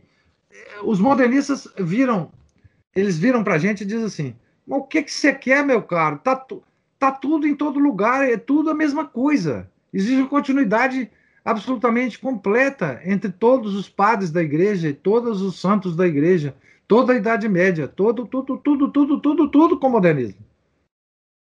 Então, é muito, é muito confortável, né? Eu, eu, é, assim, o, o modernista ele está rodeado de, de, de, travesseiros de pena de ganso.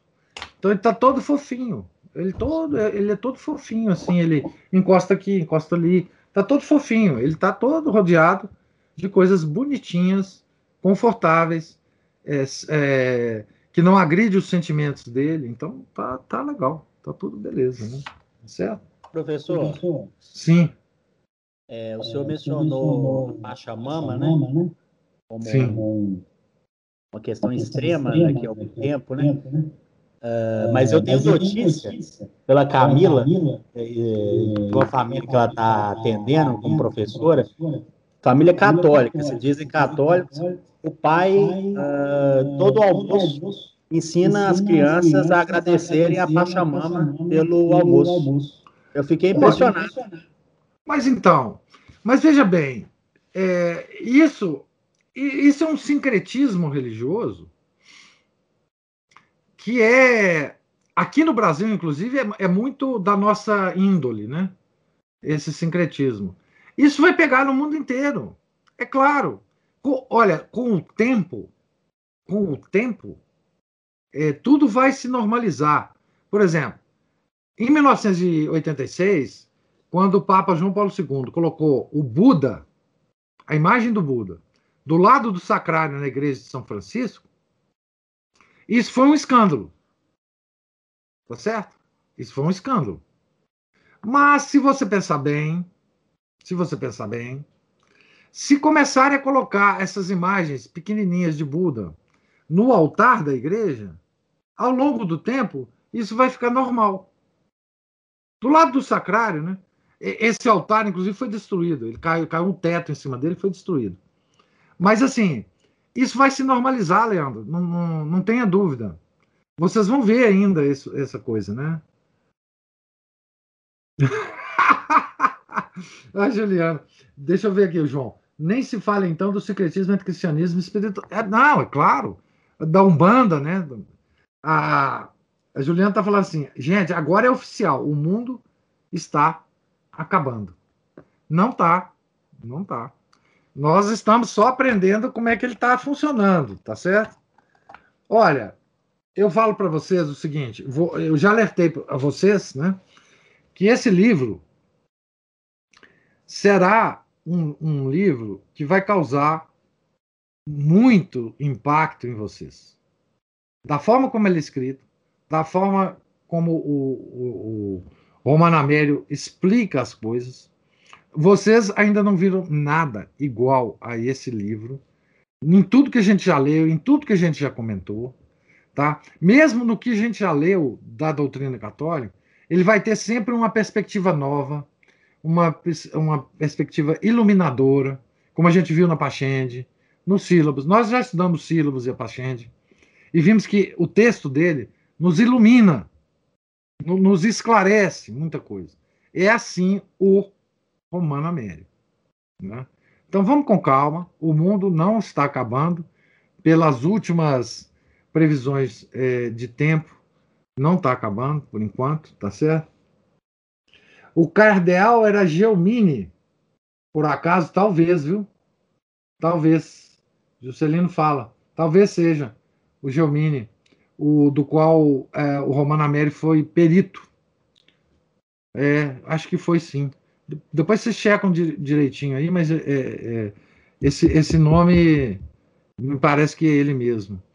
Tá? Então ele participou desse, desse esquema é, original do, do Concílio Vaticano II, que foi rechaçado no concílio em limine. É?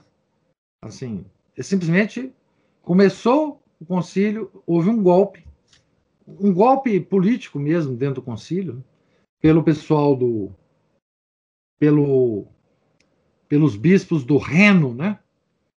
no sentido de ser os bispos ali da, da Holanda, do, do, do, da Alemanha, etc, etc. Houve um complô contra o esquema original, que era bom. Né?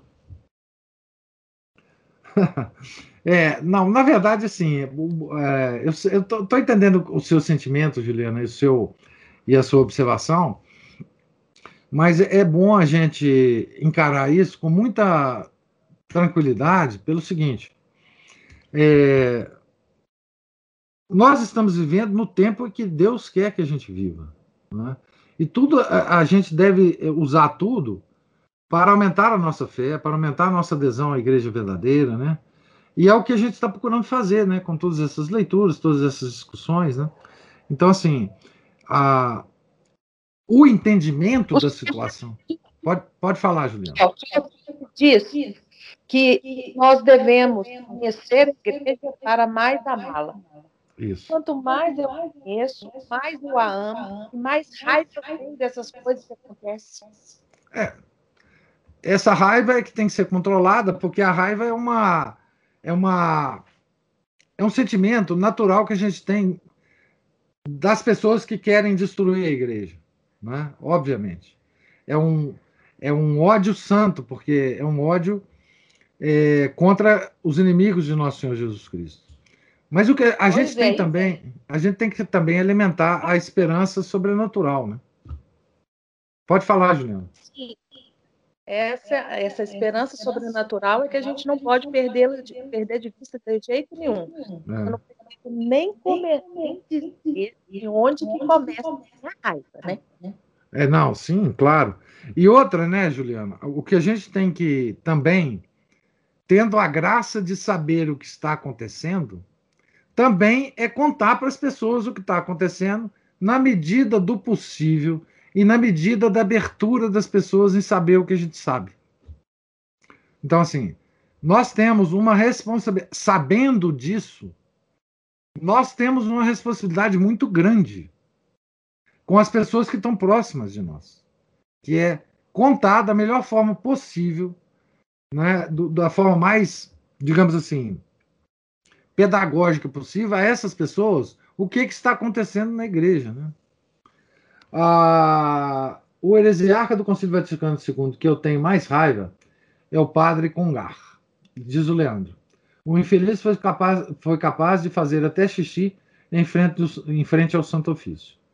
Depois que soube disso, adotei como meu desafeto favorito. é, ele fez xixi, realmente. Né? Infelizmente e depois, enfim, né, isso aí é, Juliana, faça como eu. De vez em quando, dá um torra em algum modernista no Facebook. para desopilar o fígado, né, Cristina? Muito engraçado mesmo. Mas assim, é... mas veja, gente, é... a gente não pode transformar a crise. Adorei essa ideia. eu sei que você amou. Mas a gente não pode transformar a crise numa questão pessoal. Porque a crise não é pessoal. Tá certo? E outra, nós não temos condição de resolver essa crise. Então, assim, a gente não pode transformar a, a crise numa, num modo de, de relacionar com as pessoas. É, enfim, a gente tem que ter é, é, um, um, uma perspectiva de, se possível, converter as pessoas do modernismo para a religião verdadeira. Né? Então, assim, a gente não pode deixar que a crise se introjete na gente, no fígado da gente. E que a gente passe aí a, a dar facada em todo modernista que a gente encontrar por aí. Né? Porque não é assim que vai resolver a crise. E, e assim, a, no, nós não temos o poder de resolver a crise, nós temos o poder de entender a crise. E isso nós temos. E é o que nós estamos tentando fazer. Mas resolver não adianta. Não, não está no nosso poder. Né? Então, enfim. Até porque tem muito modernista que nem sabe que é modernista. Sim, é ela dizendo. Tem muito modernista que está tão fofinho no travesseiro de, de pena de ganso que, que, que ele não sabe nem o que, que é isso, nem o que que. Ele acha que aquilo ali é a, é a religião. Né? Depois de 60 anos, gente, imagina, depois de 60 anos do Concílio Vaticano II, não tem nenhum padre que foi que aprendeu a rezar a missa, a missa antiga, não tem nenhum padre que foi que foi ordenado pelos ritos tradicionais, não tem um batizado que foi batizado pelo rito tradicional, não tem não tem nada, desapareceu tudo, né? Então assim é, é muito são as velhinhas da, das paróquias. Não fala de velhinha de paróquia, porque a Cristina vai começar a esbravejar, porque ela, ela assim, é, ela já encontra essas velhinhas há muito tempo. Na, na, na, É as velhinhas de paróquia que são tatuadas no corpo inteiro. Velhinha de 60, 70 anos, cheia de tatuagem. É, e isto é um, um produto do Concílio Vaticano II, tá certo? Assim, não, é. Porque antigamente as velhinhas, o que, que a gente via, né? As velhinhas indo na igreja? Com véu, com a vestimenta modesta, né? com o seu terço na mão. Né? Hoje a gente vê a mesma geração é, de idade indo na igreja com aqueles com aquelas vestidos, com aquelas vestimentas que a gente já conhece, de 60, 70 anos, né? É, tatuadas, é, de parece que elas se vestem como como quem vai à academia, não é? é de, de, de, aquelas é, calças é, coladinhas, de, de, de, tênis, e todas assim, né? Toda, né? A, a, são as velhinhas que vão na igreja hoje. Mas é assim, é assim. Né? Digo, na igreja moderna, né? Quem vai vê isso, né? É, enfim. Né? E Bom, pessoal, nossa vestimenta das senhoras está deplorável mesmo. É muito triste. Isso, isso é estratégico, viu, Yara? Ah, eu sugiro vocês leem pela milésima vez, né? A libido dominante. A mulher, a mulher é o centro da destruição da civilização ocidental, tá? O que, tá, o, que, o, a, o que fizeram com a mulher fizeram para destruir a civilização ocidental. Por quê? Porque eles descobriram que é exatamente na mulher que existe o centro da civilização ocidental, que é o, a mulher é o centro da família. Então, para destruir a família, é preciso destruir a mulher, enquanto mulher. Então, essa questão da vestimenta é apenas um aspecto de uma coisa absolutamente central, desde a Revolução Francesa que, que, que se, que se é, concretizou toda essa, essa estratégia, que é destruir todos os valores morais da mulher. Não precisa mexer com os homens. Destruam a mulher. Né? E daí você consegue qualquer coisa. Né? Então, o, o pessoal diz que diz cocota, cocotas da menopausa. Cocotas, Aline, já é um termo muito antigo. Nem sei se o pessoal mais novo vai entender, né? É, mas é isso mesmo, é uma boa descrição. Piriguete da menopausa. Como é que é? Piriguete, né? Piriguete da menopausa é melhor, é mais atual, né? Bem, gente, é, eu agradeço você. Hein? Pode falar. Isso mesmo, tá certo. Piriguete da menopausa. É isso mesmo, é. Piriguete da menopausa. O Leandro não tinha entendido cocota, tá vendo? E agora ele entendeu. O Eduardo aqui, ó, diz assim: a raiva não controlada, ainda que justa, pode ser comparado com a primeira fase de Don Quixote, na qual ele realmente estava em um mundo de ilusão. Nessa fase, em dado momento, ele viu um grupo de homens acorrentados, fracos, sendo arrastados por homens, por outros homens fortes. O que Don Quixote fez, ele agindo pela premissa da defesa dos fracos, algo bom, mas sem o devido julgamento prudente, atacou e soltou os supostos fracos e oprimidos. Estes homens, mais tarde, cometeram muitos crimes, pois eles eram, na verdade, prisioneiros perigosos. Moral: Dom Quixote agiu dentro de uma virtude universal da cavalaria cristã, que é defender os fracos. Mas sem a prudência, em controlar a raiva inicial, ele não percebeu o problema em toda a sua extensão. Ó, fica aí a lição do, Eduardo, do Don Quixote através do professor Eduardo, tá? A gente, no caso da crise da igreja, a, a gente não pode deixar apenas que ela se constitua numa crise pessoal, é que, que é a base das relações pessoais, tá certo? E outra coisa, não pensem vocês que nós vamos resolver essa crise. Não pensem vocês que nós vamos resolver essa crise. Então, é, nós não podemos. Tá? Viu, Juliana? Pega essas palavras aí, lê, imprime, lê de novo, viu? Eu vou pregar na parede, mas aí eu vou colocar assim embaixo, observação. Ao usar as facas, não, não mire as, as menopausa. Mire os cardeais e se for preciso aquele lá de branco. Juliana, é o seguinte, muita calma, muita calma, pelo seguinte, porque se o entendimento da crise causar um problema de insolúvel de raiva, a gente nem deve estudar essa crise, porque assim, não é o, o a, a, motivação nossa, né?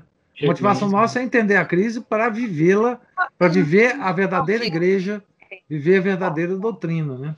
O João fala assim: é seu quarto está todo pregado de papel na parede. Não, Juliana? Perguntaram aqui, Juliana. Uhum. É, mas ainda não está. É, exatamente. Está tudo pregado na, na, de papel de parede, nos espelhos também, né? A Juliana tem papelzinho no espelho também, tá? Tem, aqui, ó. Todo homem deve ser pronto para ouvir, porém tardo para falar e tardo para se irar, porque a ira São... do homem não São Tiago. Isso, tá aqui na terceira da minha cama. É, é isso mesmo. A gente tem que ser rodeado disso mesmo, porque é uma escapada e a gente já cai no buraco. Gente, Deus lhes pague a paciência, a presença até essa hora aqui se Deus permitir, amanhã, amanhã, na, no próximo domingo, nós começaremos então o capítulo 3, né? E seguiremos por muitos domingos lendo o Romano Amério. Espero que te, esteja sendo é, esclarecedor para vocês a leitura, né? E tenham uma santa semana, né? Fiquem todos com Deus, tá? Em nome do Pai, do Filho e do Espírito Santo. Amém. Ave Maria, cheia de graça, o Senhor é convosco. Bendita sois vós entre as mulheres, e bendito é o fruto do vosso ventre, Jesus. Santa Maria, Mãe de Deus, rogai por nós, pecadores, agora e na hora de nossa morte. Amém. São Lucas Evangelista, rogai por nós. São Felipe Neri, rogai por nós. Nossa Senhora Aparecida, rogai por nós. Em nome do Pai, do Filho e do Espírito Santo.